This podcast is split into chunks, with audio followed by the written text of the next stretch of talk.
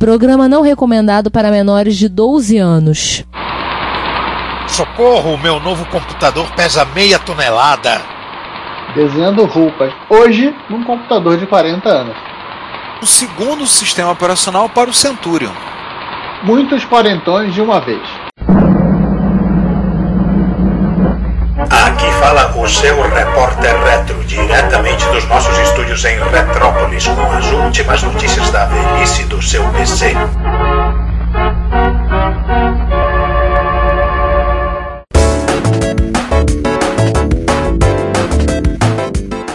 Olá a todos, bem-vindos a mais um Repórter Retro, seu podcast de notícias sobre retrocomputação, diretamente vindo do trabalho da Agência Retropolitana de Notícias. E nessa mesa aqui, em formato de letra S, foi o que veio na cabeça. Estou eu aqui numa das pontas, Ricardo Pinheiro. Quem mais está aí? É, eu, Juan Carlos Castro, mas eu acho que, for, que a letra é V, tá? Não, é um S minúsculo em cursiva, então tem três pontos. E eu aqui, Giovanni Nunes. Agora Então, falei a como- palavra estranha, né? Que o jovem não sabe que ele é escrita cursiva. É, não sabe, não sabe muito bem que é esse negócio chamado caligrafia. Tudo bem, eu O jovem hoje não sabe nem escrever, né? Tudo bem. Eu não sabia na minha época, mas esse é um detalhe. Eu também não sou bom de caligrafia, não. Também fui traumatizado por cadernos de caligrafia. Então, mas vamos deixar de lado as minhas agruras com, com a escrita e vamos começar então 2023 das efemérides. Isso, vamos começar com a única efeméride de, de hoje que não é de 40 anos, é de 45. Faz isso. Em, em 1978, mais ou menos por essa época, foi lançado o 8086 da Intel, o primeiro microprocessador de 16 bits lá da, da empresa do Andy Grove e que é o pai de, de toda a arquitetura PC. E lembrando que o vô é aquela, a- aquele, aquele terminal lá que nós fala, citamos lá né, no episódio 140, que eu esqueci. Eu acho que está mais para tataravô, né? Ah, é. Ele- ainda, ainda tem o 8008, o 8080, É. 8085. Tem várias gerações aí antes. Daqui a pouco alguém vai citar o HC11. Peraí, HC11 é a Motorola. Ah, não, HC... não, qual era o processador da Intel que era usado para estudo em- nas faculdades? O Tinha aqueles HC11. N, N não sei o que lá, tipo, um monte de processadores cu- curiosos, cara. Que a Intel tentou empurrar para as pessoas, mas o pessoal só, só, só quis assistir com quatro, let- quatro numerinhos aí. E com oito. Acho que era, eu- acho que era numerologia. Assim, o que eu me lembro da época era que o 8086 não era usado porque ele era muito caro. Aí o pessoal partiu para usar o 8088. Na verdade, não era o processador que era caro, é fazer um, um, um computador de 16 bits é, pleno ia ficar caro porque todo, todos os periféricos que haviam eram de 8 bits. A IBM escolheu us- usar o 8088 para ficar mais fácil para os fabricantes de, de periféricos adaptarem placas. Você podia usar uma coisa assim adaptada do, do Apple II com poucas modificações e, e usar no PC porque o barramento de dados era de 8 bits, artificialmente afunilado para 8 bits, usando o mesmo o mesmo silício né, do, do 8086. Você tá sendo gentil, né? Artificialmente fu- afunilado, não. Na verdade, foi marretado, né? É, é, é, foi é, eu na marreta, né? Eu fui Foi um marretado com arte. Com arte, né? Com, com, com garbo e elegância, né? finesse. Eu posso, eu posso falar que ele foi infundibilado para pegar o termo, a palavra em latim para funil? Não. Não, Não. definitivamente já tá, forçando- não. já tá- você já tá forçando a barra demais, né? É. Nós não somos tão cultos assim que sabemos latim, tá? A Ah, língua tá. dos cachorros. Os cachorros romanos. Não, cachorro em geral. Ele, o cachorro, o que, que eles fazem? Eles latim. Pronto. Mas- Canes latínicos. Tá, vamos deixar de lado as piadas cretinas, né? Vai Vamos falar que- dos quarentões, dos muitos quarentões. Pô, sim. Primeiro mencionar aquele ao qual sempre me lembra os 40, os 40 anos da máquina que sempre me faz lembrar do musical Hair, né? 40 anos do Mattel Aquarius.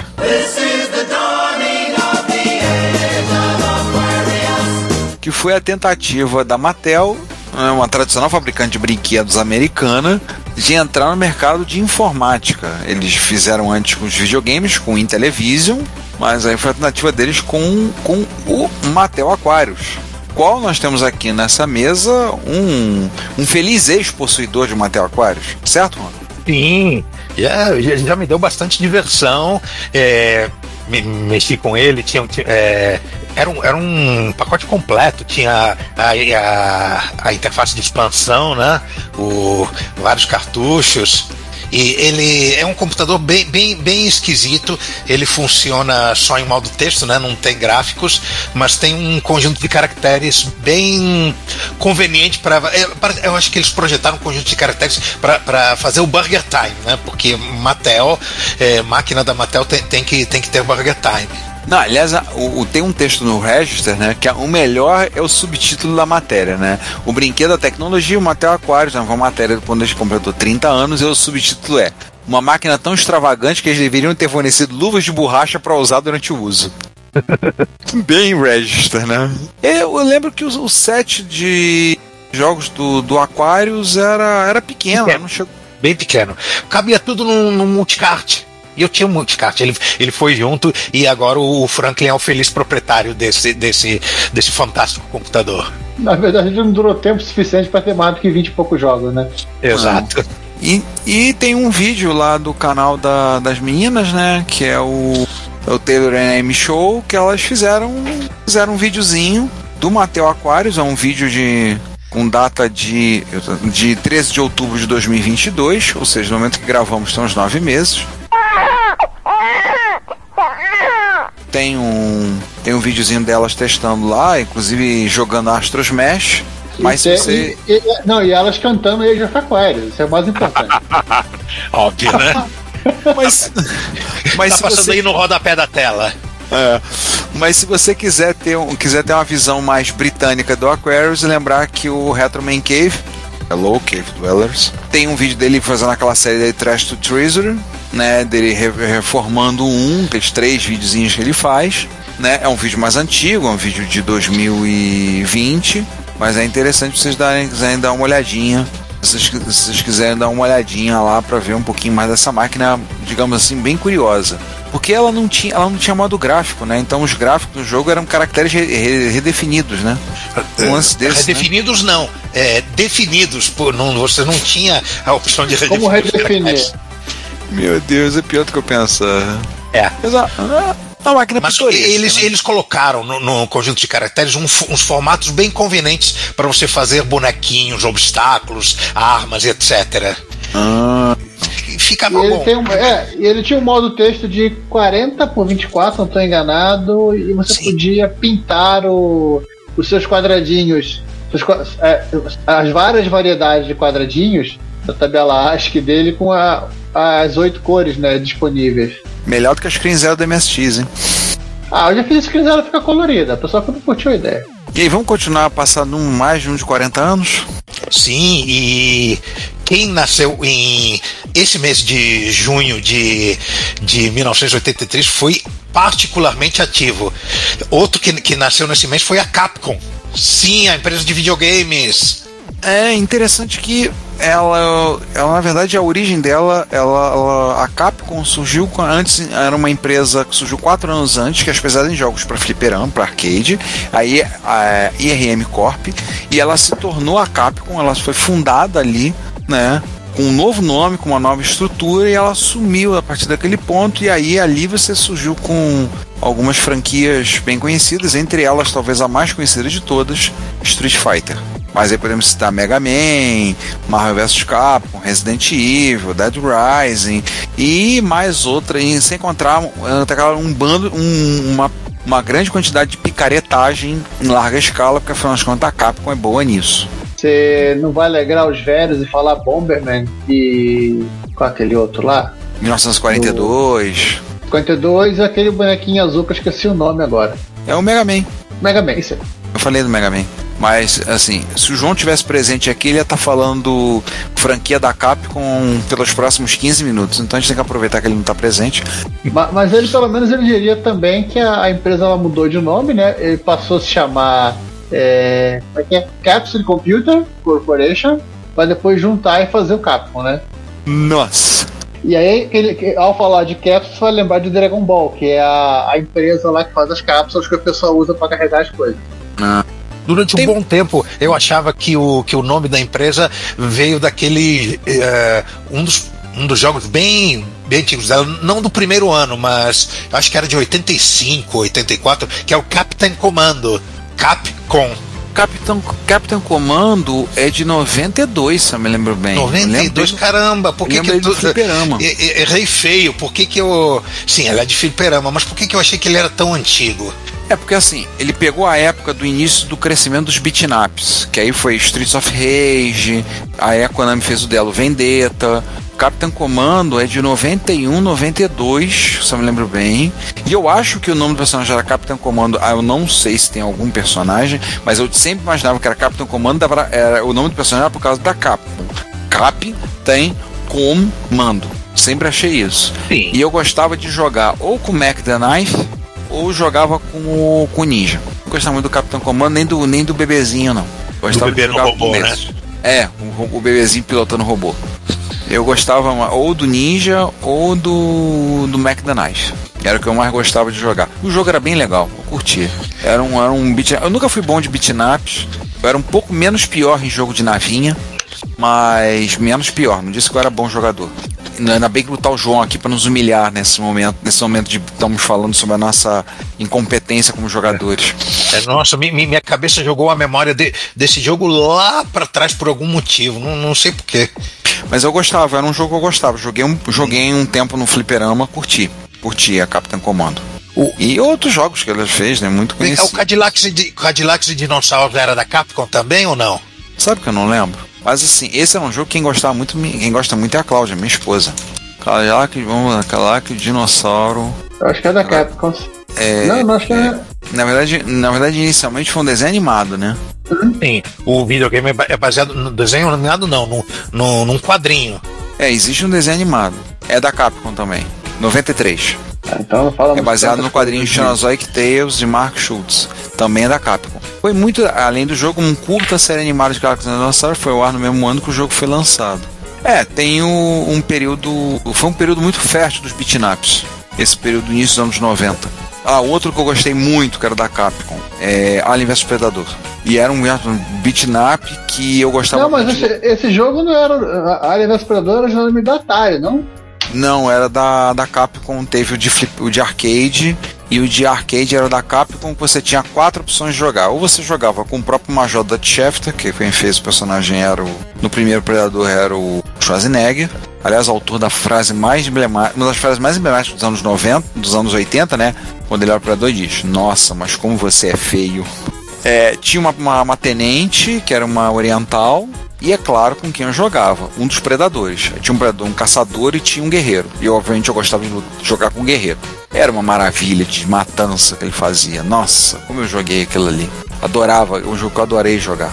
Mais um do período áureo dos beatnaps da, da, da. Ah, tem uma versão de 93 da Activision e tem a ou é. a versão de 94. Bem, já, já que o João chegou, vamos sair do assunto Cap, vamos, vamos passar à frente, senão a gente, não, a gente vai, ele vai falar. Vamos só deixar o, o link aí do Street Fighter The Late Years, que é a zoeira do pessoal da.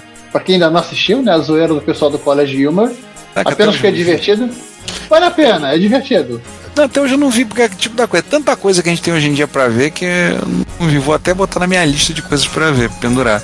Que é, é com, com, com, os lutadores aposentados, é isso? É, isso aí. Ah, eu tenho. Eu acho que eu já vi esse vídeo assim. com o Bison na cadeira de rodas e tudo mais. E o Dalcin dirigindo táxi. é, olá pessoal, é, só queria falar uma coisa para vocês que esse Street Fighter New Year's é, é, velho pra caramba, já tem uns 15 anos para mais. Eu é, sei disso. Acredite até agora, acredite se quiser, até hoje eu não vi. Agora eu vou ver. E aproveitando para falar que nessa gravação em clima de Street Fighter, estamos jogando Street Fighter 6 e acabei de datar o nosso é, o nosso programa, assistam também que não é tão velho o Street Fighter Generations com, com, a, com a história do mestre do Ryu Ken, o Gouken. Assista que é muito legal. E anime? Sério? Que? É série de TV também. É, foi financiada por crowdfunding. Tem, tem de graça no YouTube, legendado em português. Vou... Passou, se eu não me engano, na Prime vou catar e botar o link aí. Se, se tiver o link disso aí embaixo, é porque eu cumpri a promessa e, e achei esse negócio aí. É. Senão você é adultinho e sabe usar mecanismo Sim. de busca na internet, caramba. É isso aí. Em clima de Street Fighter eh, agora, agora galera, e, e instiguem, instiguem muito a galera, a galera do Ponte Last Fighter por ter colocado tela, tela de abertura horrorosa no jogo. O jogo é bom, mas a tela horrível. E não foi medinho da Capcom. O pessoal do Ghosts and Ghosts do, do MSX botou lá, botou lá na, na, na careta. A máquina do lado. Eu vi, eu vi no último, último evento nosso, um, um, o Ponte LED lá todo tosco e o Ghosts and Ghosts do lado bonitão, nos dois, dois MSX, um do lado do outro. Então, Ponte LED Fighter, te toquem. Dá pra fazer um hack e trocar aquela tela. Pô, gostaria muito. Deixar o jogo na sua da sua excelência. O jogo, jogo é bom, o jogo é bom, galera, mas o, a trollada deles por medinho da Capcom foi muito. Foi, foi, foi, foi, foi meio. Foi meio demais. É europeu, né? Fazer o quê? É, Capcom não, tá se, Capcom não tá se portando com o MSX, não. Tu vê o Gozo e Gozo saiu da careta, saiu. Saiu Kings of Dragon, que é o. Como é que é o nome dele? Daquele jogo que é Kings of Dragon puro. E todo mundo fica. E o, todo mundo fica comprando a ideia dos desenvolvedores. Nós nos baseamos no Golden X. E tem zero Golden X no jogo. Não tem, tem nem o anãozinho da magia. Tem nem, tem nem o anão, anão chifrudo. Bom, mas vamos, vamos voltar à, à, à pauta. Vamos seguir a sequência dos quarentões aí. Um quarentão 40... muito importante, né? 40 anos dos comandos AT para os modems. Eu, eu vou é. falar uma sequência de letras e, e números e veja se isso eh, evoca memórias em você. ATDT 2443326. Você tá ligando pra essa pessoa por causa de quê? A TDT, beleza, era pra discar, mas eu não lembrava o resto. Não, eu, botei, eu botei um número de sete dígitos qualquer, que o, ah. os, os, números dos, dos provedores eh, tinham sete dígitos. É, uma coisa curiosa. Tirei da cabeça assim, esse número. É. A TDT, a T0, a T, a, a TA, a TH. A TZ, né? Era pra fechar. E hoje em dia tem Wi-Fi, né? A TZ era pra resetar com as configurações do modem. Isso, isso vem do seguinte: você pegar nosso episódio lá de BBS, tem uma explicação bem rápida sobre isso aí, que o pessoal da RAIS é, isso, isso, tecnicamente são hack, porque qual era o problema? Uh, você tinha que criar duas portas de dois caminhos de comunicação, né? Um caminho de comunicação para controlar o modem e o caminho de comunicação para receber e mandar dados para o modem. E o carinha lá da Ryzen pensou, poxa, por que, que eu tenho que deixar meu projeto tão complicado assim se eu posso deixar somente um canal de comunicação no computador com o modem e eu fazer inventar, eu criar um sistema específico para ele, ele saber quando eu tô falando, eu tô mandando dados e recebendo dados, é claro, e quando eu tô falando, eu tô mandando comandos, que é aquela série dos comandos AT que foram se expandindo com foram se expandindo na, no decorrer do, do, do, tempo, né? Até, até, até chegar ao dia de hoje, você, configura, você conecta numa fio. Isso foi uma criação de um inventor individual né, chamado Michael Eaton. Ele, ele criou essa, essa linguagem de controle para modems e, e eventualmente ela, ela foi comprada por uma empresa chamada Reis. Por isso que essa linguagem se, se acabou se chamando padrão Reis ele continua em uso até hoje. Quem pega o seu SP8266 liga pela serial e um micro, existem comandos padrão, comandos AT para você fazer com a tua plaquinha lá conectar no Wi-Fi. São extensões. Quem não é jovem vai lembrar que você podia, você podia conectar o seu computador com o seu telefone celular. Na época telefones celulares eram telefones celulares, é, funcionavam com telefones, di diretamente no seu computador e usar comandos AT para você se conectar na, é, em rede de dados. Verdade, verdade. Dá pra fazer. Aqueles famosos Aliás, modelinhos da Ericsson, né? Você lembra do. Você lembra, Giovanni, do Adriano, muitos anos atrás, que pegou, botou uma serial no MSX, ligou um de celular e conectou? Sim, ele fez isso em Jaú ainda. Jaú foi em 2000. Fez aqui no Rio também. Ah. Ele usou uma foi, serial da, da Ask. É, se não, se não tô enganado, inclui, se eu tô enganado, inclusive, foi o telefone que ele, ele, ele deixou, esqueceu em cima do capô do carro e voou quando ele saiu com o carro. Ai, ai, ai. Bem, para fechar os 40 anos de efeméride, né? Ah, esse assunto é muito chato. É, eu também acho. 40 anos num micro aí, um tal de MSX. Pronto, vamos passar pro próximo. É... 40 anos do, do padrão MSX e... e não vamos nos alongar muito, além de que dizer para vocês que eu fiz uma homenagem ao padrão no dia 27 de junho, lá no site.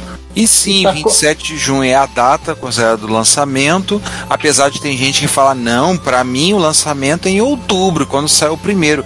Não, aí várias redes sociais, vários lugares botaram outra data, eu fui pesquisar pra ver e falei, não, a entrevista de lançamento no Sul do Padrão foi 27 de junho.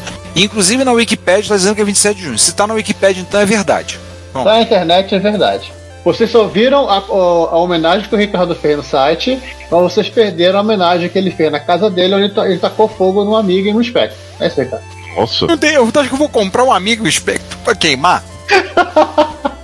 Na realidade, na realidade, ele invadiu a casa de algum amiguinho, pegou, quer dizer, roubou, quer dizer, pegou, quer dizer, pegou emprestado os micros e pirotecnou os dois.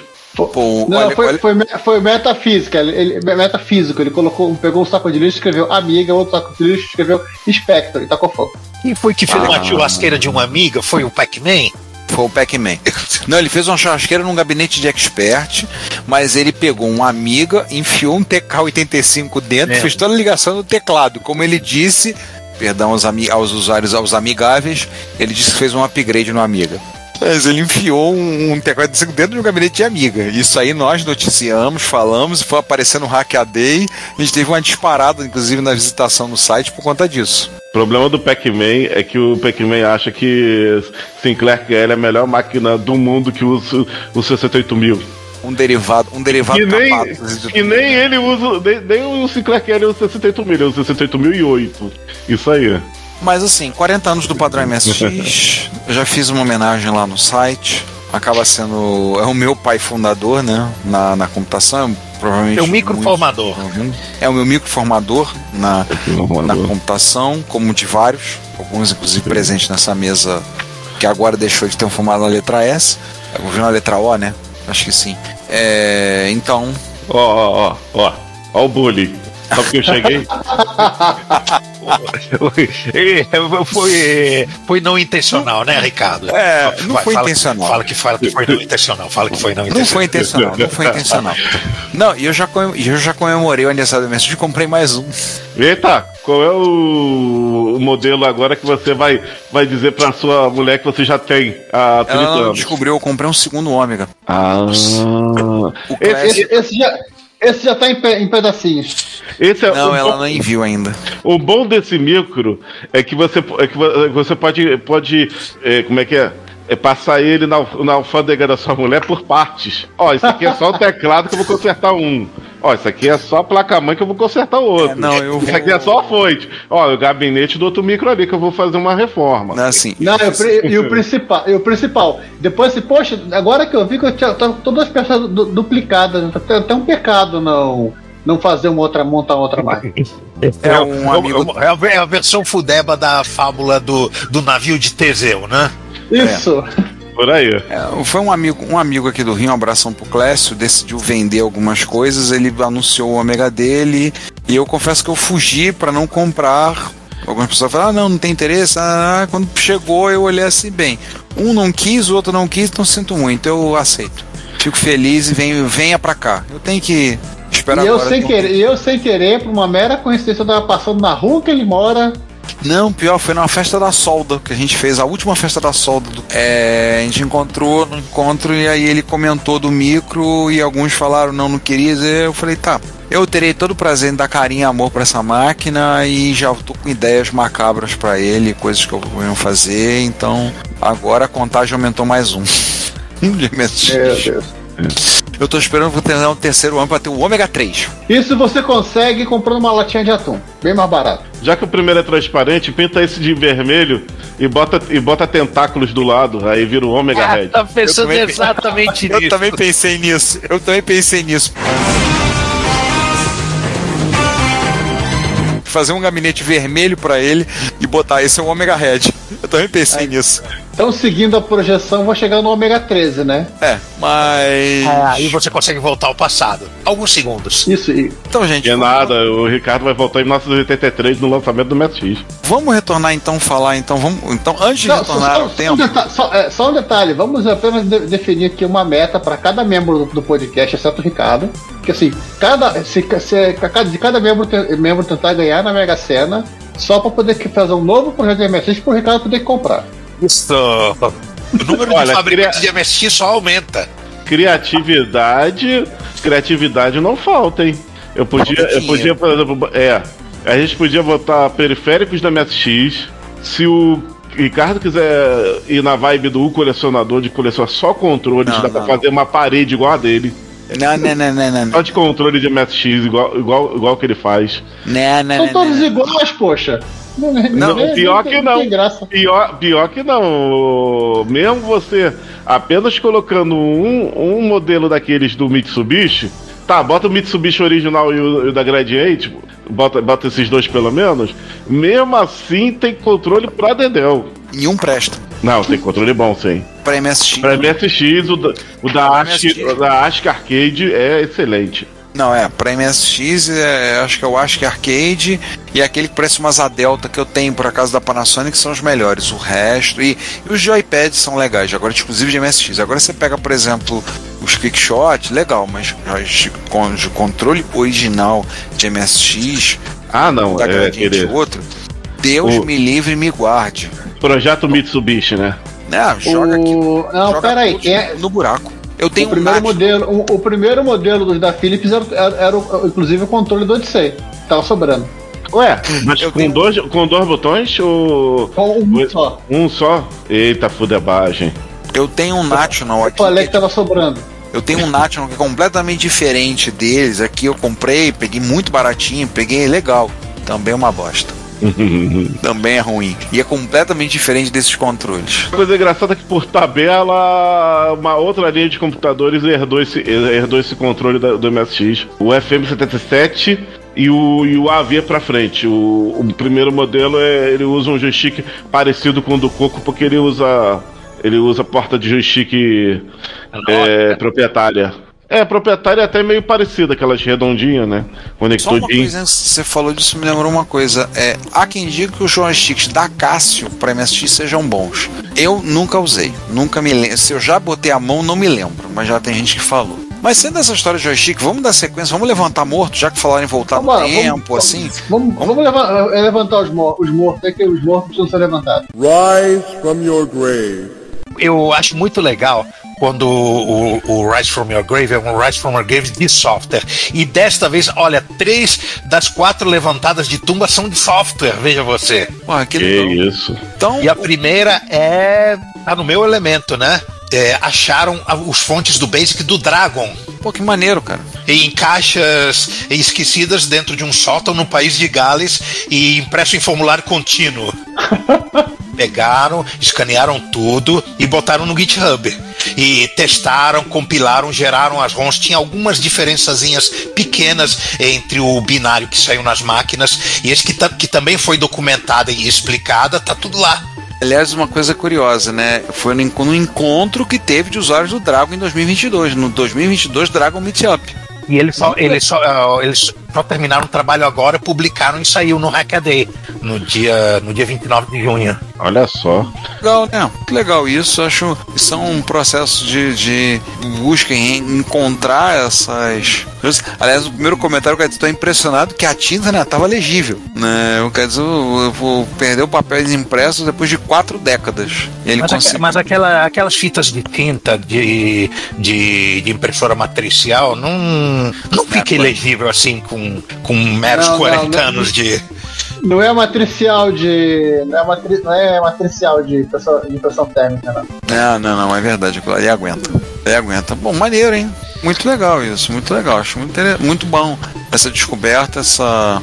Principalmente sendo, a- sendo o arquivo fonte. Sim, sendo coisa. E pra variar, pra onde parar, pro GitHub, né? Na, na verdade, sim, não, não é o fonte, né, né, né, Juan? Ele é o, aquela, aquela impressão depois que eles compilaram. É o ponto LST, para quem, pra quem, Isso, é. pra quem é assembleiro das antigas. Ele tem também o, o, o- a parte binária do lado. Sim. Ah, maneiro. Ou seja, mas é, o, o, o LST é o fonte com mais alguma coisa. É, é o Ah. fonte binário na mesma listagem. O próximo item da lista, se você pausar exatamente no- em um segundo, eu fiquei na dúvida se é Spectrum ou MSX. Não é uma coisa nem outra. É Amstrad, né? Ah, Não tem 99. Não, é TI. Tem TI? 99. É. Tem- É um vídeo Sim. do Neo Lopes, a gente já comentou antes. Será que eu tô no Lopes- nível vídeo certo? Continuação, é continuação daquele, daquele lance do vizinho. Isso, É? Isso, isso. Ele pegou lá o.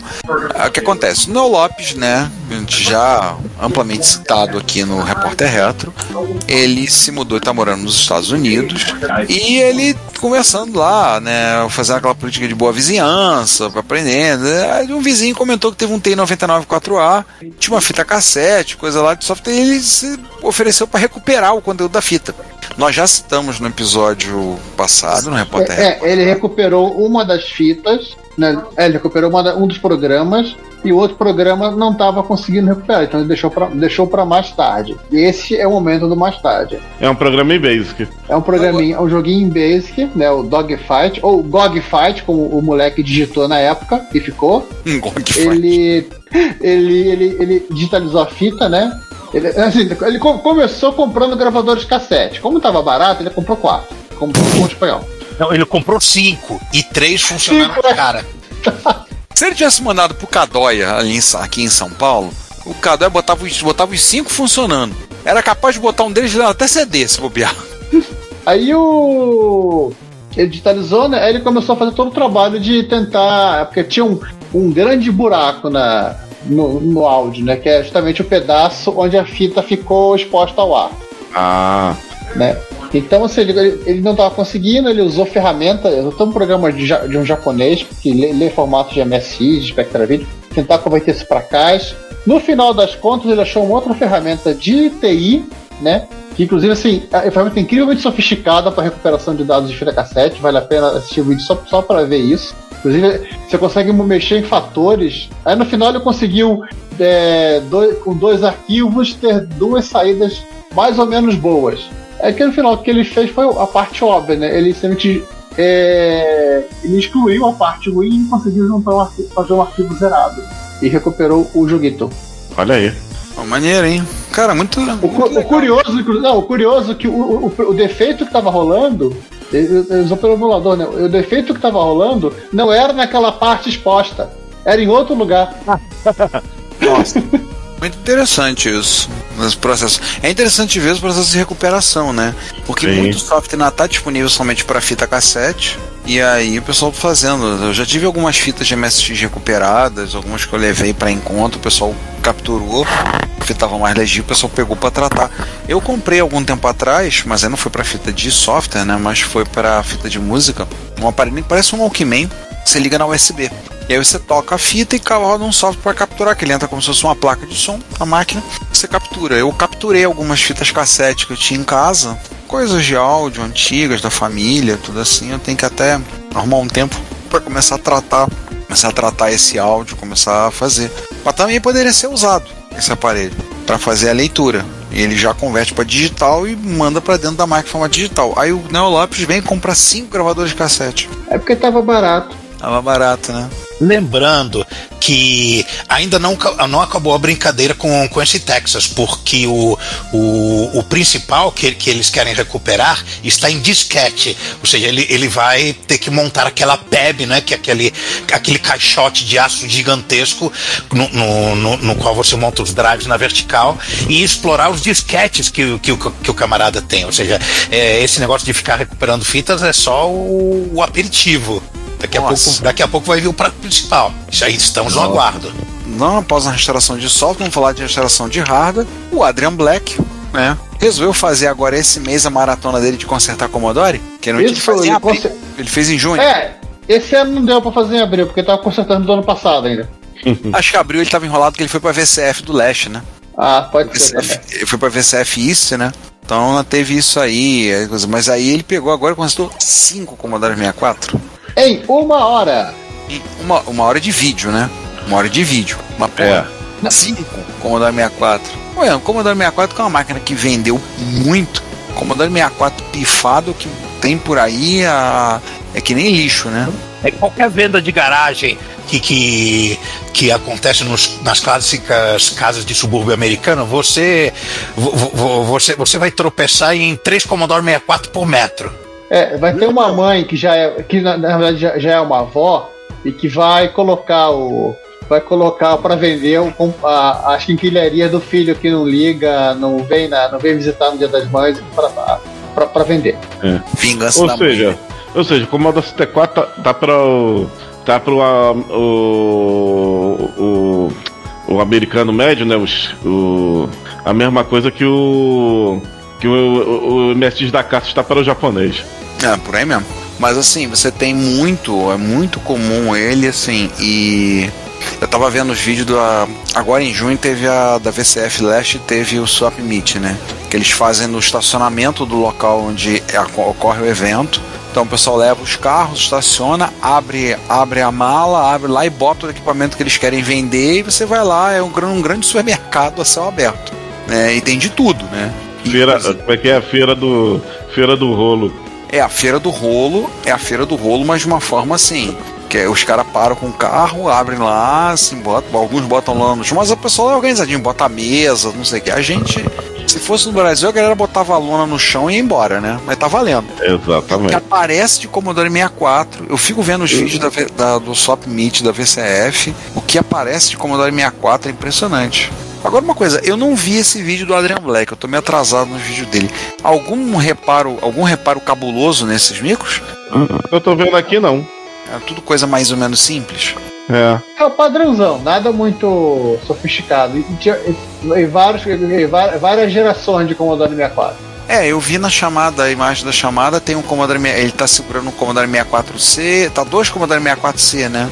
Que ele tá segurando. C e, va- e várias revisões de placa. Inclusive, É. placas bem pequenininha, C4C, o 64G e um 64 clássico, se eu não tô enganado. É, Não, não tem, não tem clássico não, não tem nenhum com, com G, o teclado, teclado preto não, teclado escuro. são todos C, porque na chamada do vídeo ele tá dizendo que tem quatro, é, cinco Commodore 64C com Isso. problema. Então são, é, são foram 4, ah, tá aqui, foram 4, 6. 5, 6, na verdade. É possível. Um de revisões diferentes. Umas amarelo que o outro. É que quando você olha só o teclado, você não consegue diferenciar o C do G. Ah, Vamos falar de, de- Vamos voltar para a parte do software, falar de uma máquina que a gente já falou anteriormente. Do Centurion, é um vídeo do Guzag Electric, né? Aliás, que na VCF do, do Sudoeste americano, que ocorreu no Texas. é, a gente até vai comentar um pouquinho dela no final. É, ele levou a máquina lá, né, levou o Centurion lá. Então tava lá aquele, aquele pequenininho trambolho. Haja coluna. Não, tem rodinha, vai empurrando. Ele. Ele foi. Ele encontrou um novo sistema, um outro sistema operacional para ele, né? É, não outro, ele encontrou o mesmo sistema operacional, uma versão diferente, 5 ponto qualquer coisa. Que assim, a versão dele não tava muito legal, né, Juan? É da última vez que, Tá que a ruim. gente que, que a gente viu essa essa novela né, interminável do, do, do Centurion, ele, ele ainda estava brigando com, com fazer o sistema operacional ler o disco, né? Ele estava decidindo É, o, como- sistema, o- o sistema não tava legal, ele conseguia dar boot de legal. Ele arrumou essa outra versão, um outro disco. Na verdade, um, um sujeito é, emprestou um Centurion dele, essa, essa, essa maluquice tá virando religião já. É, emprestou quem- para ele consertar, né? Ele, ele foi dar uma olhada, ele testou as placas, e no final, assim, a máquina ela tinha um problema na, na ROM de boot, que ele consertou, e nesse meio tempo ele descobriu que tudo estava lindo, maravilhoso e tinha uma versão nova do sistema operacional para ele explorar, com novos arquivos, inclusive um jogo. E tudo, e tudo que tu vai fazer pra ele, tu tem que desmontar a máquina toda. se alguém tiver curiosidade, aliás, é, parênteses, não tem muita coisa a ver, mas o Zag Electric agora também tem camisa, tá? Tem camisa. com aquele símbolo do coelhinho feito de válvula. Símbolo do coelhinho É. feito de válvula. E tem Inclusive ele tá usando. Tem uma wiki do Centurion lá no GitHub, tá? Uma wiki sobre ele, né? É, para quem tiver curiosidade, é um mini computador de 8 bits, uma empresa feita numa empresa no Texas, tá?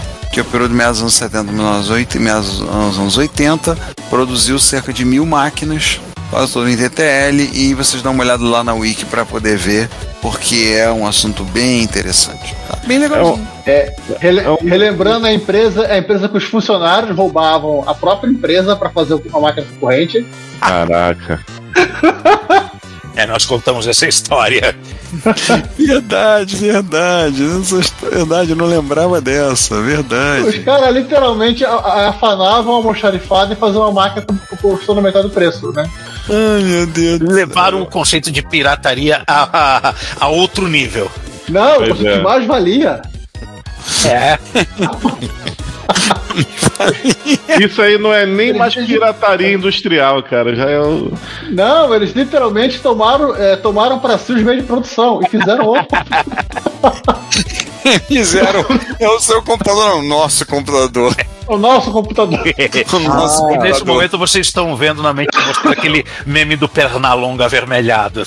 Sim, sim, eu lembrei exatamente dele. Caraca. Ou seja, rolando uma reforma agrária. Como é que eu posso- posso dizer se no caso de uma empresa de Uma computador? ocupação. Uma ocupação. Ação. Se o trabalhador tudo produz, a ele tudo pertence. É isso aí. Pois é. Caraca. É, socializaram. Então vamos passar pro, pro It's Alive que te fala mais uma coisa do Zag Electric, né? It's alive! It's alive! It's alive! Mais Eu um. tô ficando com medo desse rapaz. Não, ele não tem limite. Ele arrumou. Ele arrumou um computador a válvula. Do, a válvula, assim, de uma empresa chamada Bendix, dos anos 50. Troço, o troço pesa, pesa meia tonelada. Literalmente, né? O vídeo Bem. chamado Meu computador novo pesa mi- mil libras. É, literalmente. Não, tem a foto dele colo ele, ele, ele colocando um, um, um- Não sei o que é um. Não é um, não é um trailer isso. Um Vem cá, um- uma empilhadeira. Ah, não, o reboque que ele pendurou no carro dele. O, assim, o, carrinho que ele pendurou no carro na, na, na SUV dele para transportar o, o computador é maior que o SUV. A placa-mãe, se é que podemos chamar e, é, ela de placa-mãe, acho que é placa-mãe, é maior do que ele na parede. Nossa. Não, ele tá montando, ele botou aqui, a chamada do capítulo no vídeo é descarregando 1500 libras de de pra, de goodness, de computer goodness. É bondade de computadores. Coisa, Coisa legal. coisa muito agradável. Coisas legais de computadores, né? Vem cá, quando você não tem capacitores, você só tem transistores, o termo recap é apropriado? Ou deveria ter outro termo? Não, eu imagino que tem capacitor como. co- Os capacitores não mudaram, continuam sendo capacitores. E, Só são maiores. é. E feitos de materiais estranhos, tipo papel embebido em cera, coisas assim. Jesus. Ah, agora eu tô vendo. Parece uma válvula um capacitor que tem aqui. tô vendo só aqui. só que opaca. Caraca, mas quanto plástico bolha que eles fecharam a máquina, hein? Eu queria saber como é que ele arranjou tanta válvula pra substituir. Ele Agora tem, ele ele tem um Rússia. repositório de válvulas. Ele, ele, ele já, já tá. Ele, o hobby principal dele é brincar com válvula. Ele, tem um projeto de um computador a válvula. Ele fez uma LU com válvula, um somador. A, ge- a gente falou disso um, um ou dois repórteres retos atrás, bem, bem recente isso. Num vídeo do Veritasium explicando como foram feitos os primeiros computadores, lembram? Ó, eu só vou dizer o seguinte: eu, eu não tô preocupado com o, o, o quanto ele tá ocupando de, de espaço na casa dele, que ele tem espaço coisa, né? O quanto ele tá gastando da vida dele só. Eu tô com a conta de luz dele. Era isso que eu ia falar. Ele deve ter uma grana pra pagar uma conta de luz assim de Oh. quatro dígitos de dólar, né? Ou então ele fez o, ele fez o miau. Miau? Ele fez o miau? Ele, botou- ele não botou um gato, ele botou um tigre na rede, na rede elétrica. Eu ia falar que ia usar um Tigre. coelho, mas. É, tem que botar um jacaré solar, é, catavento. Que Uma usina nuclear. pra poder pagar essa conta de luz, cara. Várias formas alternativas de energia elétrica, porque se ficar na, no básico, iria apagar a fortuna. Cara, a placa-mãe a placa -mãe do bicho é maior do que ele. Ele mede quanto? 1,70m? não faz 80, né? É pouco ele. Cara, ele botar a placa-mãe na parede, a placa-mãe é maior do que ele, cara. A placa-mãe deve ter 1,80m, 1,85m. Eu vi um vídeo dele, eu vi um vídeo dele na, na VCF de, que ocorreu agora no Texas. O pessoal do Hackaday fez uma série de vídeos curtinhos, entrevistando pessoas que estavam lá e conversaram com ele. Não falaram, não lembro se falaram dessa máquina. Mas ele deve ter perto de 1,85m por aí. Puta que pariu. Se ele tem 1,85m, a porra tem 2 metros, então. É mesmo, é por aí, velho. É por aí. A placa é maior do que ele, cara. Ele botou na parede pra, pra mostrar. Eu Eu, E ele, e não, e ele desenvolvendo várias, várias aptidões, inclusive é, usando, é, dirigindo uma, uma pá escavadeira transformada em pilhadeira. Não, ele virou funileiro, torneiro mecânico, ele, ele, ele fez um, um- uma estrutura de vigas para sustentar o negócio, metálicas. olha, esse aqui, esse aqui é. Esse aqui ele abraçou o termo indo ao encontro dos mais raros. É, ele dá, dá pra ver agora na, na bagunça dele que ele, te- ele tá reformando um carro. Mas isso é tesão de americano, né? Sempre tem história americano reformando um carro, né? A, a esse ritmo, eu, eu, eu, eu, eu já tô achando que daqui a pouco ele vai achar uma, uma máquina diferencial original do, do Charles Babbage e vai restaurar. Caraca! Caraca! Não vou duvidar, não, cara. Tá O, o tá mecanismo de antiquera. Ah, então meia dose. Aí, aí Não, você. Porque pra, pra, pra bater isso, só, só assim, né? O Pô, computador, se. o computador mais antigo em funcionamento no mundo é o, o Harvey Decathlon que tá lá no, no The National Museum of Computing em Bet- Bletchley Park. É um computador que tá com seus 72 anos. Ele foi, foi fabricado em 1951, foi reformado, tá funcionando. Olha, esse Bendix dele não, não tá longe, Chega não. perto. Ele, é, ele, Tá longe não. ele é de 56, é só 5 anos ma- ma- mais novo do, do, do, do que o Decathlon. O Decathlon usava relé, não usava válvula não, usava relé. Nossa, é uma de geração Que anterior ainda. delícia! Que delícia! É, e computador a relé, né? É, Perto disso, computador a válvula é moderno. Já, já, já a gente vai acabar vendo computador a relé na, na casa desse lunático aí. Vai- eu não duvido muito, daqui a algum tempo a gente vai dizer, a gente vai noticiar. E o Zag Electric conseguiu uma calculadora do Conrad Zuse original. Mas Meio foi- chamuscada, mas original. é meio chamuscado, assim. né? Uma É, bomba eu- que- daqui a- no episódio de hoje, eu estou aqui no Egito, eu achei um ábaco de 3 mil anos. Daqui a pouco ele tá falando isso. Ainda tá com a mão da múmia aqui que estava programando. Eu não, consegui, eu não consegui tirar a mão da múmia aqui. Dizem, dizem que se tirar a mão da múmia aqui eu morro. É, Vamos falar agora de coisas bem mais modernas, bem mais recentes, bem mais atuais, que só tem 40 anos de idade, né? Mais, porque a gente tem uma na nossa coleção de, de, de vídeos legais, nossa retromiscelânea. A gente tem um. É, é fashion esse negócio aí? É? Angel? É chique, é chique. Chique no último. Ah, e só pra, e só pra falar que o nosso, o nosso, nosso slogan velho é seu PC, depois desses computadores à válvula, foram. já foi embora. Acabou, é, não, não- não- é mais velho. Perto disso, nada é velho. Nenhum de nós é velho. Nem eu, que, que, que nasci antes do, do Olivetti Programa 101, sou mais velho. Não sou velho. Pronto. Vamos, vamos aproveitar esse computador chique no urso pra dizer que o nosso novo slogan é brega é seu PC? Nosso computador que nós falamos aqui é o chique do último. Uma, uma- é uma confecção no Japão e para fazer o desenho das roupas eles usam um Sharp MZ. É, na exatamente o que eu quis dizer. O vídeo é um vídeo em japonês, mas ele tem legenda em português. A empresa é a Miyata Texel. Ela foi fundada em 1913, ou seja, uma empresa centenária, e fabrica roupas de trabalho, roupas femininas, tudo lá. E eles usam E um kimono, É. kimono. E eles usam um Sharp MZ. É um videozinho curto, uns 11 minutos. Vocês verem, recomendamos. É um vídeo bem legalzinho. Aproveita que tá em português. Sim, é. Você ativa a legenda, você vai olhar, porra, não entendo pichuronga de japonês. Agora, vamos combinar? As fitas estão num estado de conservação incrível, cara. Saiu brilhando da caixa. O próprio Sharp MZ. 80K, Até o Sharp MZ tá muito conservado, cara.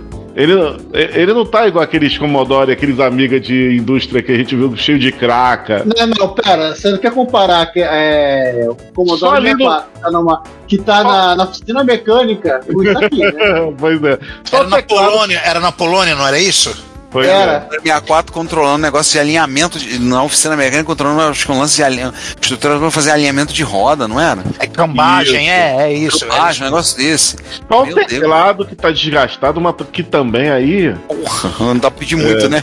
É, o teclado do, do Sharp MZ tá desgastado ali, ali perto da borda dele, já tá com o, a, a pintura já tá com um pouco de ferrugem, já, já desgastou, e algumas teclas eu vi ali que eles botaram um papelzinho porque elas apagaram.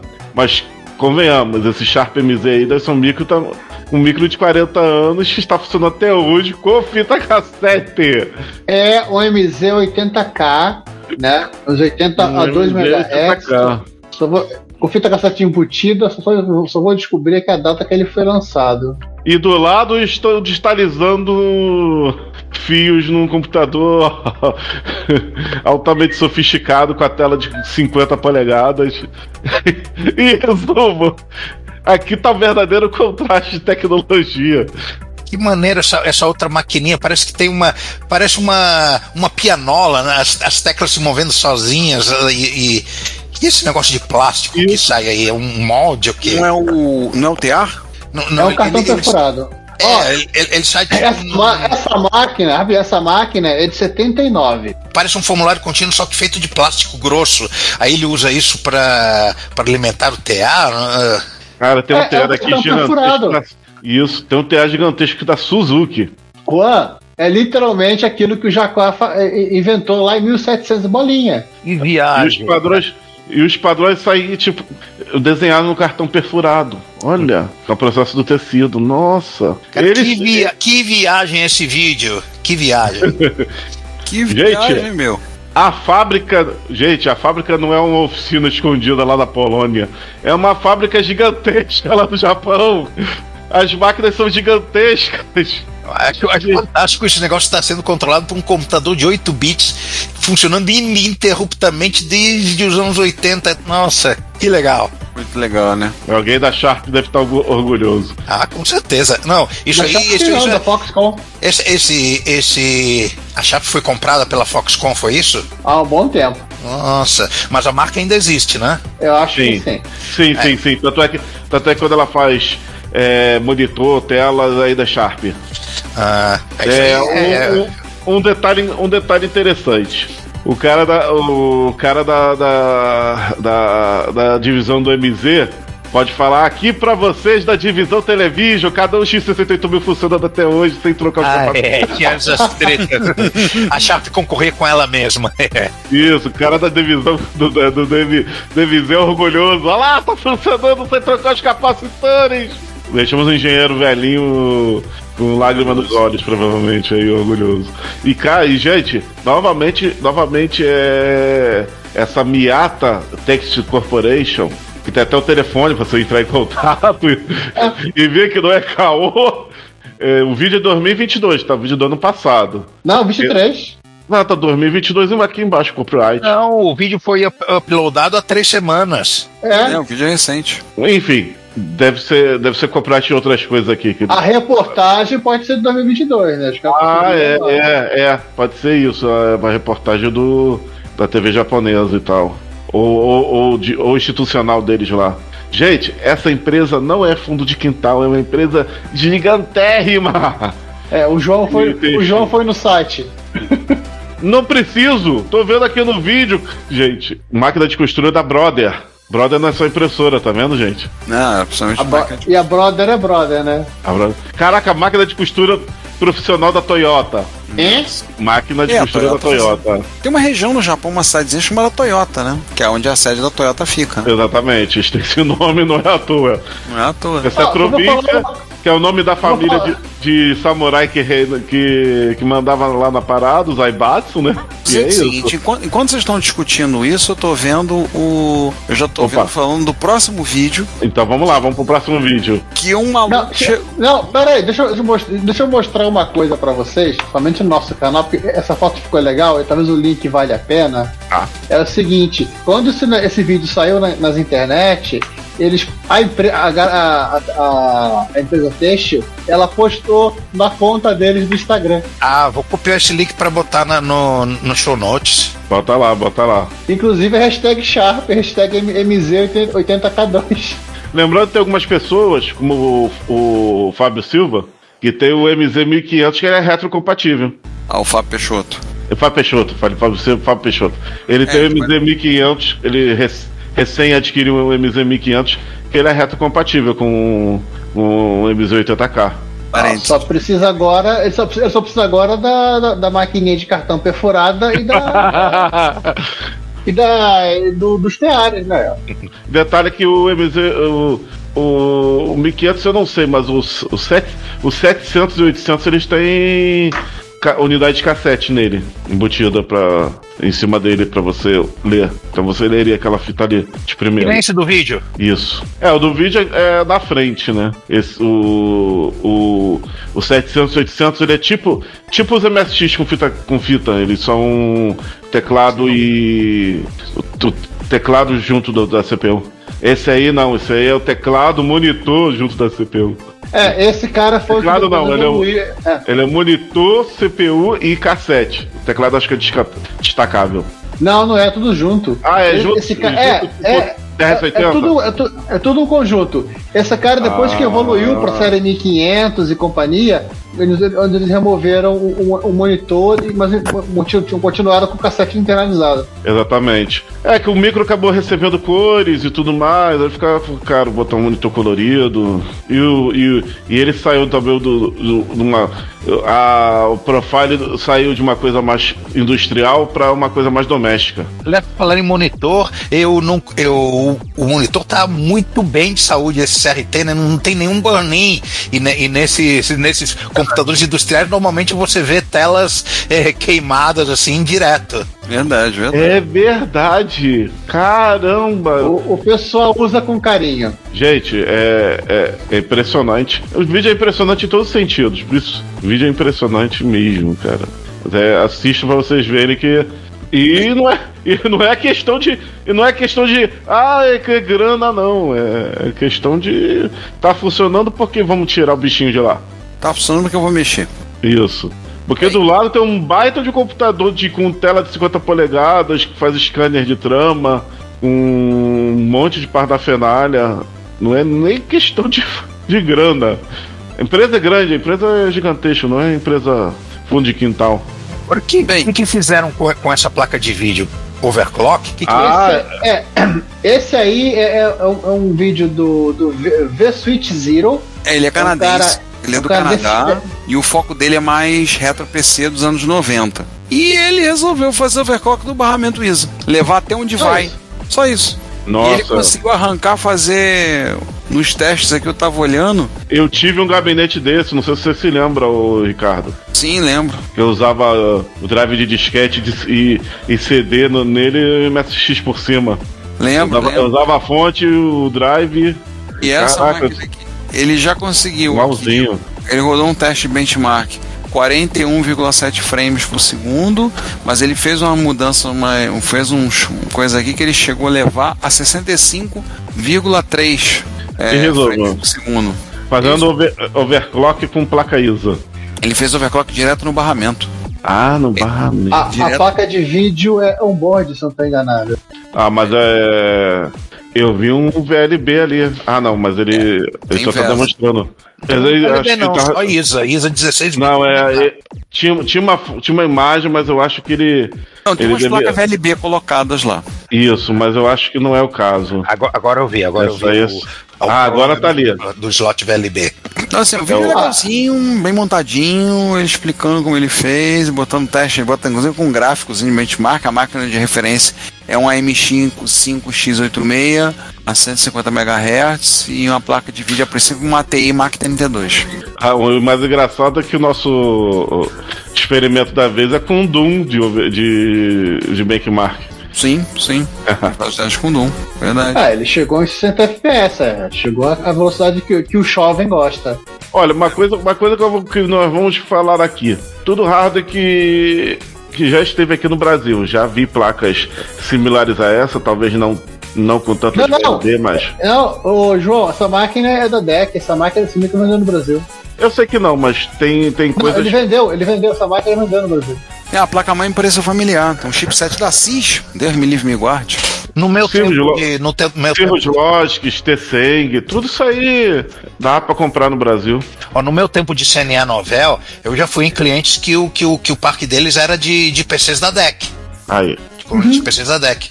Esse em alguma empresa de telefonia ou, ou num laboratório, é, na Smith Klein, talvez.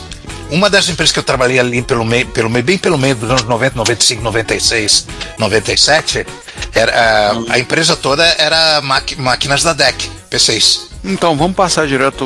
Não temos comentário dos Mano Passa. Sim, né? a galera local, a, a galera local tá, tá- ficou meio tranquila esse mês, incluindo nós, né? É, incluindo nós. Mas acho que é só fazer um comentáriozinho rápido. É, a volta dos eventos nos Estados Unidos, talvez a, maior motivação que eu tenho para ir aos Estados Unidos. A gente comentou em maio do, da VCF Leste. E agora em junho teve a VCF do Sudoeste dos Estados Unidos, basicamente Texas. Há 10 anos não tinha uma VCF no, no Texas, uma VCF Vintage Computer Festival. E eles fizeram. Então tem uns vídeos, vocês procurarem no, no Hackaday. Em resumo, você, você quer dar uma de mochileiro. de, você, você, você, você quer ir às compras. Não, assim, eu gostaria de. Assim, eu falo sempre, eu brinco, falo que a maior motivação que eu teria aos Estados Unidos é visitar uma VCF. Entendeu? Hum, Ficar uma perspectiva de evento, assim, muito maior do que a gente. Essa, por exemplo, foi diferente da VCF Leste. A VCF Leste, eles usaram um local que é um museu na. Um museu na costa leste. E agora eles usaram um espaço da Universidade de Dallas. E era um salão grande, então tudo num salão só. E aí é uma perspectiva diferente, com tela, com projeção. Teve vários youtubers participando, o Action Retro, o Sam Alcide estava lá, é, a Macintosh Librarian estava lá, junto com o Maczinho dela que o acompanha. O Mac. É, o Mac, verdade, o Mac. tava o pessoal de lá, né? Então o 8-Bit Guy, que, hum, que é, mora no Texas, estava lá. Né? e outros, por exemplo, o Adrian Black, eu não vi se ele apareceu, acho que ele teve lá também. Então tem várias pessoas. Foi um evento, teve, tem alguns vídeos, você pode olhar no canal do Hackaday. Tem os vídeos do próprio, do, do próprio pessoal que organiza, da VCF Southwest. E tem os vídeos de palestras. Em particular, tem, eu salvei algumas para ver. Então, para sobre Fuginet, eu salvei para ver depois. Salvei umas, umas duas ou três e salvei uma sobre computadores da antiga União Soviética, onde entre eles ali apareceram uns clones de Spectrum. E ah, eles fizeram um leilão de eletrônica lá. É, já falo do leilão. E apareceu, tinha um Yamaha MSX2 lá que foi usado em escola.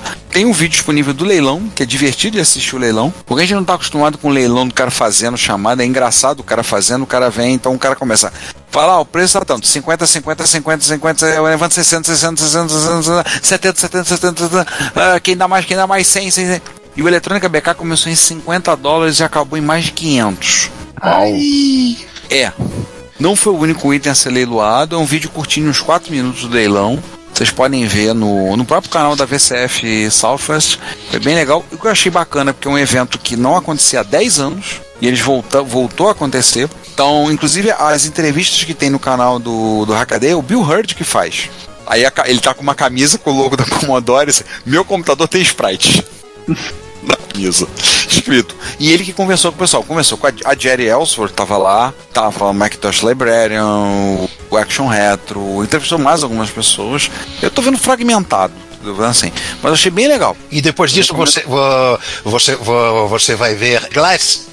Vidro, né? Boa, boa. É assim, interessante ver que os eventos voltando, né? Então vai ter a, as- vai ter a VCF Meio Oeste, que é em Chicago. Essa não é vinculada à Vintage Computer Foundation, mas eles têm, libera, têm a liberação para usar o nome. É um modelo de evento um pouco diferente em alguns aspectos. Tem um vídeo do um canal, esqueci o nome. A gente comentou ele alguns dois ou três é, canais atrás. Um cara fez um vídeo, um dos vídeos que eu vi sobre a VCF Leste, muito bom que ele passou fotos ele foi fazendo uma narração de full em off.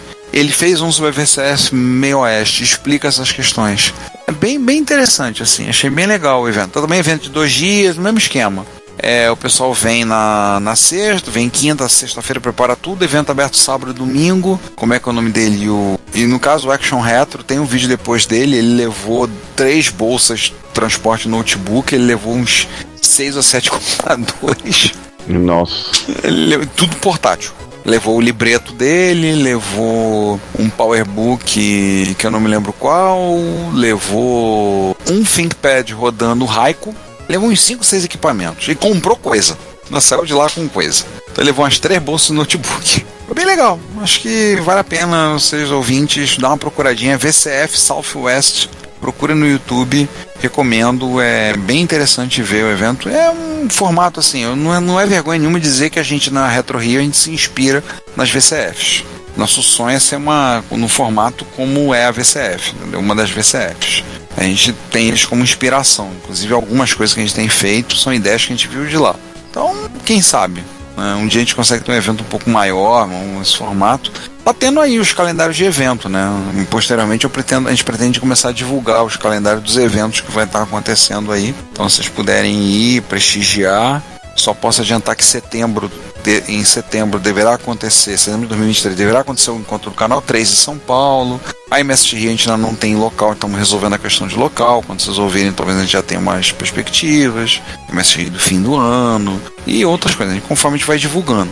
Tá? Vamos saindo divulgando. Mas se vocês puderem, vejam lá, é bem legal. Tá? E vamos Sim. passar então pro, pros comentários, comentar os comentários? Bora! Episódio 142, Dossiê Unix. Na, na parte A, nós temos no, no blog o comentário do Rodrigo Gorne. Episódio sensacional, como sempre. Ri alto a hora de falaram de atualizar Debian e a galera com medo. Eu tô aqui usando Debian Seed. Aí o Ricardo responde: Estou ficando velho. O máximo que já usei foi Debian estável, quando comprei meu notebook para funcionar o leitor de digitais. Depois só estável. E o, e o Rodrigo Gorne responde: Realmente, problema de versões instáveis é isso. Às vezes, uma atualização que você executa pode ferrar muita coisa do sistema, mas é essa graça do, é essa graça do sistema. Uso apenas em minhas máquinas pessoais, em máquinas de produção só estável. Abraços, obrigado pelo trabalho de vocês. Estou devendo um café, em breve irei me redimir. Sim, Rodrigo, redima-se. Muito obrigado pelo, pelo comentário e pe- e pela, e pela sua audiência. Temos mais comentários da parte A no. No YouTube. Isso. É, o Luzimário comentou cadê os vídeos. Eu, temos que liberar em breve os vídeos das gravações, aguardem. É, lembrar porque é, eu prometi que a gente vai começar a liberar os vídeos das lives. Porque eles ficam retidos no nosso canal, a gente, eu, eu confesso, numa burrice minha, eu achava que estava tudo liberado e não tá. Então eu pretendo, a gente pretende começar a liberar esses vídeos de lives de gravações anteriores para vocês poderem ver no cru mesmo e as gravações que foram feitas da, da das Retro Rio que foram online 2020, 2021, a gente pretende pegar e fazer os cortes e publicar. Não é baixar o vídeo, pegar os quadros, cortar, talvez inserir algum quadrinho, alguma coisa, coisa simples, uma edição bem básica e publicar para vocês poderem ver. A gente tem uma palestra do Paulo Garcia do Vintage New World que foi fantástica e a gente quer botar essa palestra. Eu acho que vale a pena para todo mundo ver. Foi fantástica a palestra dele.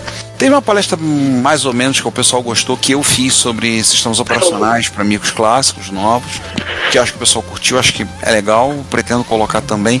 Mas entenda que a gente precisa de assim, é, é muita coisa junto, né? A gente quer fazer muita coisa, mas aí vem a vida, aquela bandida. Aí dá na nossa cara e dá uma, aquela risada e diz assim: você não tem tempo pra isso, não, seu Zé. Dá não, desiste. Então, assim, a gente vai fazer. Entendeu? Então, só fazer minha explicação, a gente vai fazer. E o Mário Garbo botou a ex aí, aí sim eis um assunto que eu adoro. Eu falei, nós também adoramos gravar esse episódio. Né? No caso, foi a parte A do coisa. Na, Na parte, parte B, nós temos comentários apenas no, no YouTube e do- é, são do nosso secretário de Cultura, Guilherme Mitman. Ele fala assim: aqui em casa o truque para comprar as velharia é ao mesmo tempo comprar para dona Ana, minha senhora, algo de valor igual. Fica mais caro, mas é o preço da paz. Agora quero convencer ela a jogar comigo para poder argumentar. Comprei para os dois, tá? Tu também usa. Boa! Foi você que respondeu, Ricardo? Foi, fui eu, fui eu. Eu disse que é uma boa estratégia, apesar de caro. Um ouvinte nosso esconde o item no carro e vai buscar quando ela está ocupada. Assim ele insere o item na sua coleção de forma sorrateira. É, os nomes, nomes serão omitidos para proteger os culpados. É, não, diremos, não diremos quem foi, tá? mas vamos contar o milagre. Não vamos dar o nome do santo, então não vamos dizer. Ele comentou Rio, né? Tem também quem manda entregar no trabalho. Quem diga que trocou. Quem é que entregava? Quem é que a gente conhece aí que mandava entregar as coisas no trabalho? É, é, ma- ma- mas, não, era, por- mas não era por causa de esposa, que eu já estava separado. Era simplesmente porque. É, o, Praticidade. é, porque o- é, praticidade, porque o correio era, era ruim, não tinha, às vezes não tinha porteiro, aí voltava, devolvia. ma- Mas, o, o trabalho estava sempre aberto em horário comercial, era muito, muito mais, mais conveniente. Não tem nada a ver com esconder da, da senhora. Ou seja, esse, esse, esse milagre a gente já sabe quem foi o santo. É. Eu nem dirijo, É eu, seja, fazer- não fui eu. Na verdade, para fazer o unboxing dentro do ônibus. Boa. Ele na boca, né? Do outro lado, esses dias chegou, chegou de uma loja com um suspensório que foi comprar pra mim. E depois eu fiquei sabendo que era uma, um álibi sugerido pela própria loja pra freguesa que vai lá. E eu ri, né? Ou seja, é, é o reverso. É, não não tem inocente nessa história. É, é quase a reversal russa, né? Na Rússia soviética, a esposa compra item pra vo- é, suborna você. Olha, aqui no Brasil teve casos. Não precisa nem ser na Rússia soviética. Já rolou casos Não, da, não, não, é a reversal Mas- russa. Isso é quase a reversal russa. É, já rolou caso da, da, da esposa de comprar itens pra, pra alguns fudebas aqui. Pois é, né? Então fazer É. a coisa lá, né? Então vamos ver. Bem, acho que é isso, gente. Não temos nenhum comentário nosso do nosso é nós. Eu tô fazendo, eu tô fazendo, vocês estão vendo, viram aquela série que eu fiz sobre o Nabu, sem piada de quinta série. Façam um favor. Tá pedindo demais. Convenhamos, tá, pe- com um nome desse, você está pedindo demais. Poxa, eu. eu, eu, Nabu eu, é pra Jacu. Pronto. eu, eu, eu, eu inocentemente falando, poxa, gente, é o planeta lá do Star Wars Episódio 4. Episódio 1, quer dizer. Episódio É, você, é, você tá sendo. Você tá sendo. Sabe de Terra- nada, inocente. Terra, terra, das, terra das duas melhores pessoas do universo, Jar Jar Binks e, e o Sif Palpatine. Você não sabe de nada. Sabe de De, nada. decidam-se pra. Pessoal que está escutando, decidam pra você quem é o mais, mais maquiavélico da, da franquia. Eu tava pensando em outra coisa completamente diferente. O Elmo de Nabu, do Senhor Destino da Sociedade da Justiça. Ah, é, tem, tem isso também. Então, eu fiz aquela série, eu tô pretendendo, não sei se deu tempo de sair a tempo vocês ouvirem isso, falar sobre o Commander X16, o projeto, nem vendo alguns vídeos sobre, que é interessante pra pra conhecer. Eu acho que é uma Do 8-Bit Guy, né? Do 8-Bit Guy, o projeto dele, né? E aí teve passação de é legal porque ele começa, o primeiro vídeo que ele explica que ele é na máquina, ele conversa com várias pessoas que a gente acompanha. Então, tipo, aí tem um trechinho que ele conversou com o Ad- o Adrian Black, diz o que, que tinha que ter, e outras pessoas, acho que o Zag Elétrico também dá um pitaco também. É, algumas outras pessoas até conhecidas do- dos meios, assim, falou, ele conversou, bem legal. Provavelmente o- a sugestão do Zag Elétrico é o famoso, bota a válvula aí. Não, tem que ser grande. Tem que ser grande. É, boa. Assim, é. Aí tô Temos que agora fazer, não, temos que abrir um desafio pro Page Beat Guy fazer a mesma coisa que ele fez na comunidade do MSX. E saber quem ele vai matar primeiro. Mas ele não tem interesse, o, o HBT Guy diz que ele não tem interesse em máquinas que não foram vendidas nos Estados Unidos. Não, ele tem que falando dele, dele também fazer um novo, um novo computador com a comunidade do MSX. Ué, Tanto- se tanto- máquina foi vendida nos Estados Unidos, bota um Spectravision e amarra na mão dele. É. O pessoal falou quando soltaram o Petsky Robots, estão começando a fazer o porte do Petsky Robots para MSX com o V9990. Aí teve algumas pessoas tentando jogar balde de água fria. Ah, não vai dar certo. O, o David Murray não tem interesse porque ele só quer saber de máquina feita nos Estados Unidos e não sei o que. Tá de falar pro sujeito assim, cara, tu vai jogar balde de água fria no cara? Bebe água, vai, não fica jogando, deixa o cara fazer, pô. Você bebe a água, foi bom. É lá de ser chato, pô, mas o cara quer fazer. Ah, posso, posso dar uma, uma notícia aqui de última hora que eu fiquei sabendo ontem? Vai lá. Uma equipe de Santa Catarina. Brasil!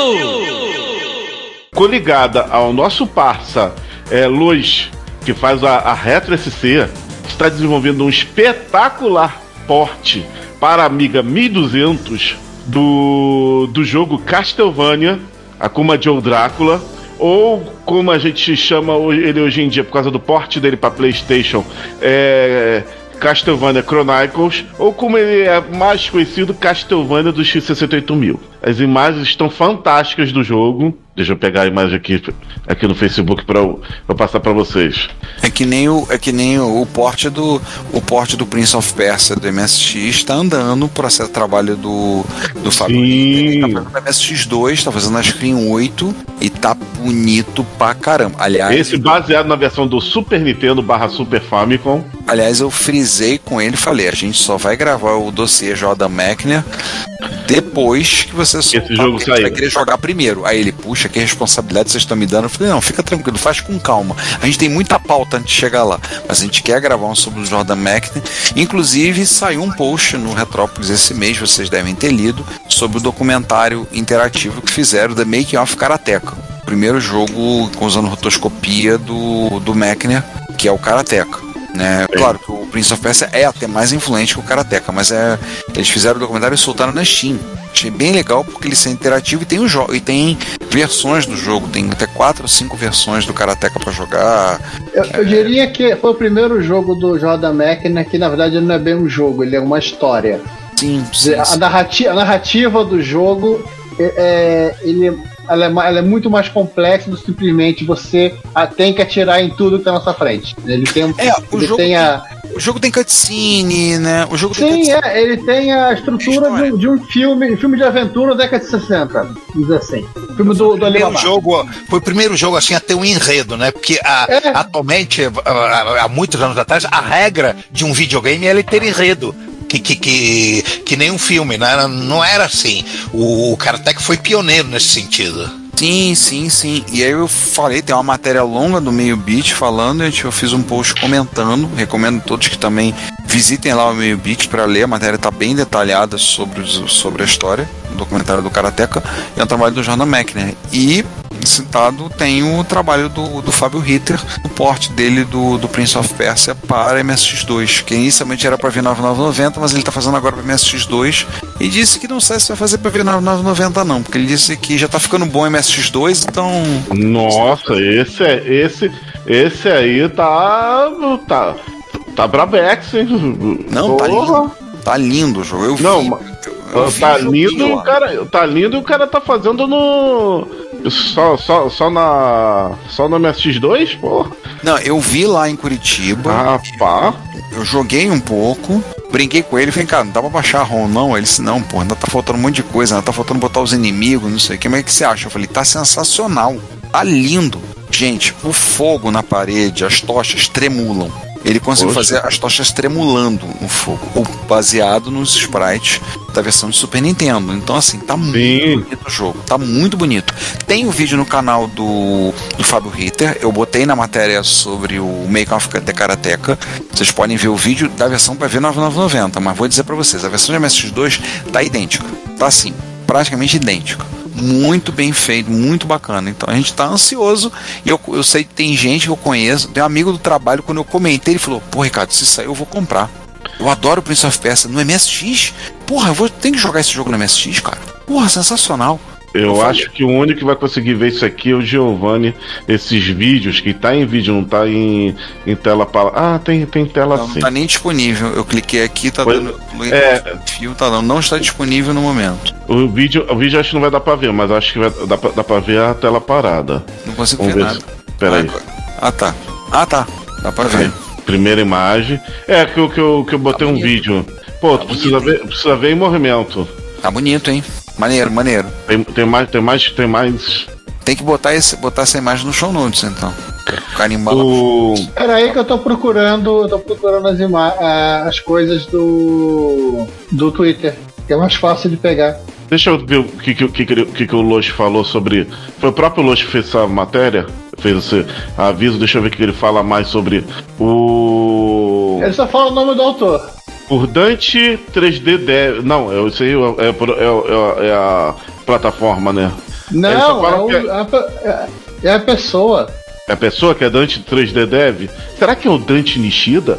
Não. Dante Nishida não é, não é de lá do, do Dante Mendes. Dante, Dante, Michi- Dante, sul? Dante Mendes. Dante Mendes, o cara. Dante Nishida mora em São Paulo. É, é o Giovanni já falou, tal de Dante Mendes.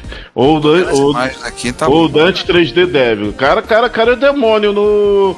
No em, em desenvolver pro Amiga, pelo que eu tô vendo. Pô, tu precisa ver os vídeos, cara. Os vídeos estão.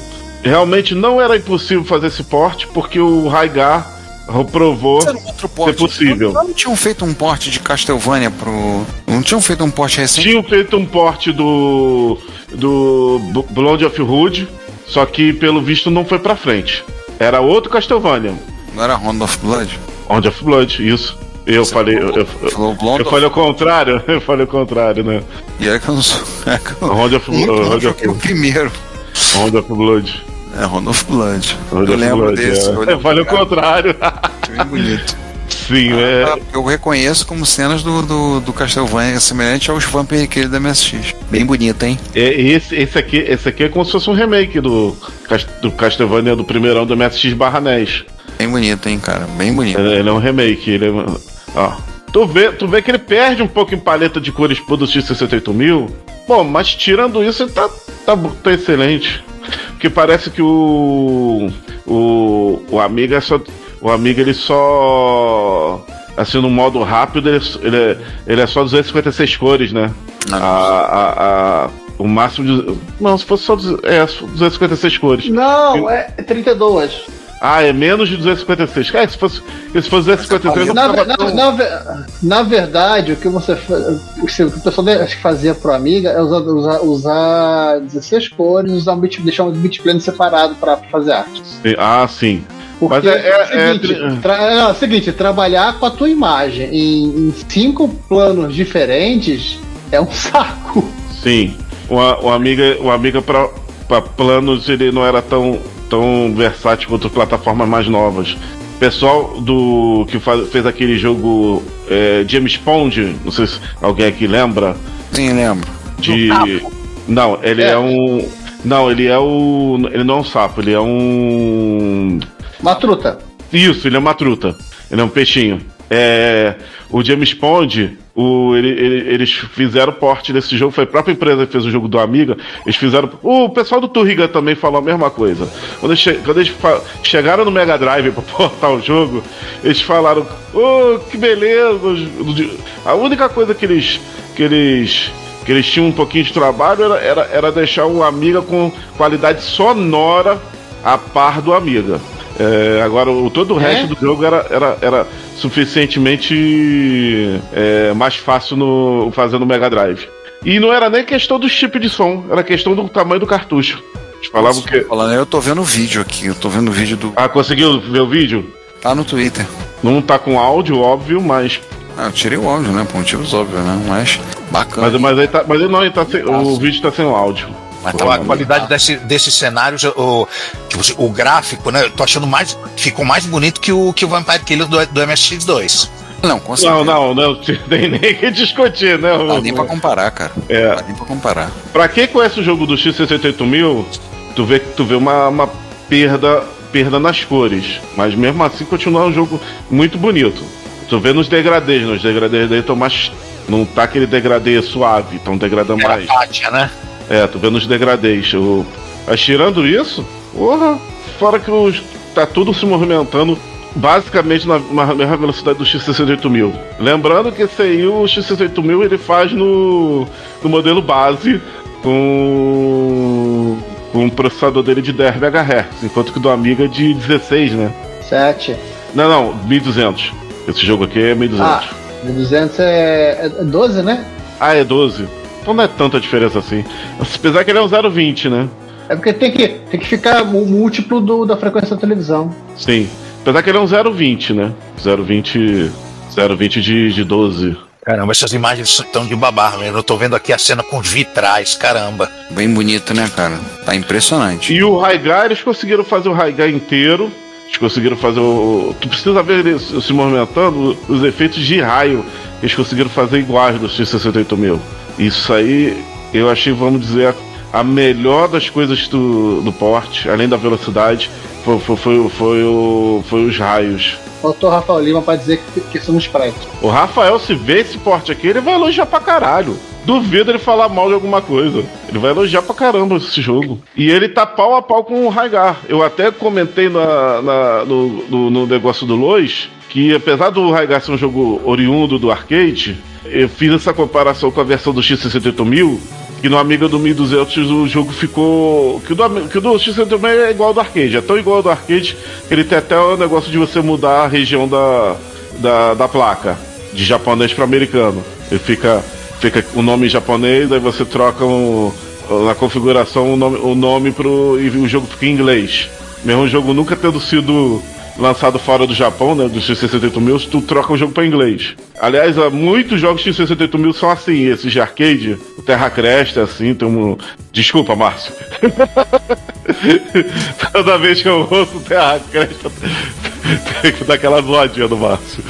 ai, ai. Enquanto estou vendo aqui, eu só lembrar que o, pra gente não, mas tem que encerrar, encerrar esse episódio, né? É, a gente É, tá é que é babando- verdade, cara.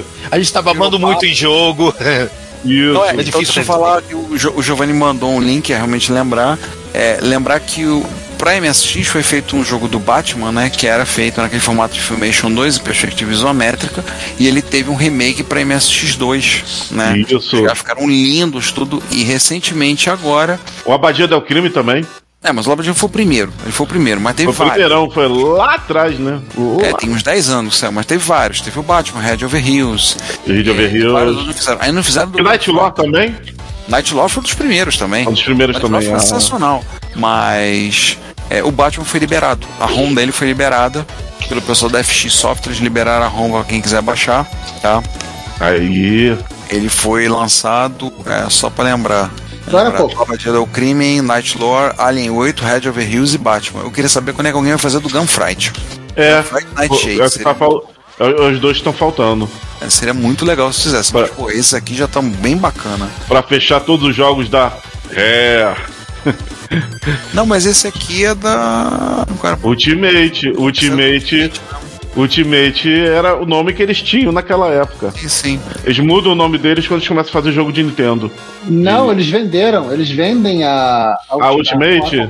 Eles vendem a, a empresa, a empresa inteira, Ah. né? A empresa inteira vende a Ultimate para The Game para para Ocean ou para Pra Ocean, pra Ocean. Para Ocean e aí eles, eles partem para fazer para fundar a Rare e fazer os títulos de Nintendo. Ah! Por isso que a, a Ocean acaba lançando aquele Batman é, de novo no Reino Unido, é, com o selo da Ocean. E pasmem, quando eles lançam a versão para MSX, eles conseguem um, um- Isso aí eu acho que pouca gente sabe. Eles conseguem um contrato e conseguem é, exportar o jogo para o Japão para Jaleco. A Jaleco lança cartucho.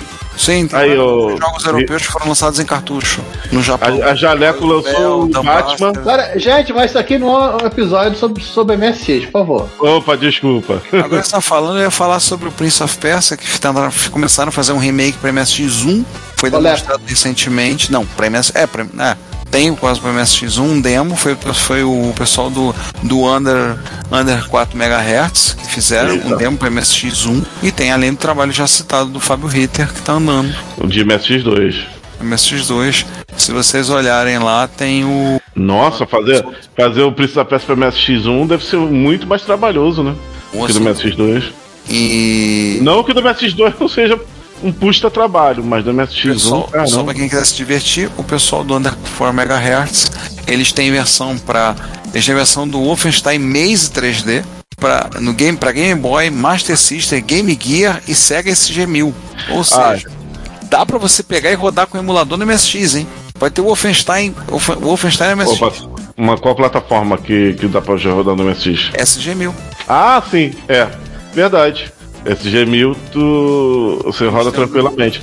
Ah, fa- fa- já que você citou, já que você citou portes, portezinhos de Master System e tudo mais, saiu pro Amiga e saiu pro Master System os portes do Green Beret. E até hoje o do MSX ficou De no meio do caminho. MSX2, na verdade saiu com um outro, não é o Green Beret, é um outro nome que eu esqueci o nome. Rush Attack?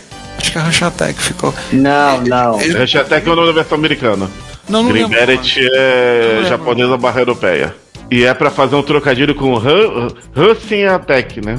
Que é um jogo, é jogo de garra fria, né? Então. Agora eu vou ficar olhando aqui os jogos do pessoal do Under 4 MHz, que eles têm vários jogos pra MSX também. Mas esse jogo saiu o. o sai, saiu do, do verbo.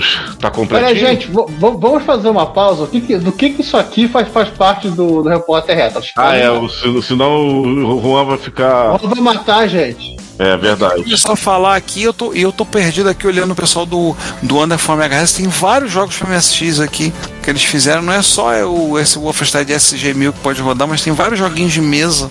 Vexed, Pegred, é, Paciência. Portal do Japa MSX, um Tetrisinho que eles fizeram. Droga. Saiu, saiu, fico aqui olhando esses caras. saiu um monte de coisa. Saiu o tal de Te- Texter Gold que eu queria saber que pataquadas é essa. Isso aí não é do meu tempo, não. Olha, o, o que saiu pra, pra MSX2, acho que talvez o João não conhece, é o SAC. Qual? Tá vendo? Não conhece. Pera aí, deixa eu... Não, só uma coisa, a gente começou. Qual o nome, A ô gente não Giovanni? tinha assunto pra falar da gente, a gente tá falando de um monte de outras coisas, né? Pois é bom de é. começar a provar e fechar esse episódio que o ouvinte já deve estar achando que a gente tá maluco. Mas aí, achando, achando, Ricardo, achando? Não, não, é verdade, verdade. Ele não tá achando. Tem certeza disso. Vocês têm certeza? Vamos, vamos fechar que já tá tarde. Vou fechar. É, vamos fechar. Aí cada um vai catar os, os jogos que quiser pra, pra ficar jogando a noite inteira. É, tem jogo retro aí pro, pra galera brincar à vontade. Então. Ah, é esse. Ah, tá. É o 7. Ah, tá. É. É um É, clone sei. do Green Beret. E, e ficou bem bonito esse. E Vocês visitem, fica a dica, visitem lá under, under, under 4 MHz ponto no itch.io. Eles têm sete, sete jogos aqui, seis deles com porte para MSX. Tem coisa até para MTX 512, Memotech. que A gente comentou recentemente no, no episódio. É o do Mulher Nota Mil, né? É, tem até pro Memotech. O Pegad, por exemplo, tem para SV 318, 328, tem para Memotech MTX 512, tem para Cougar Boy, meu Deus, tem para Microbook. O Garboy foi, foi o. Os caras foram longe. Foram longe mesmo. Tem Ah, pra é.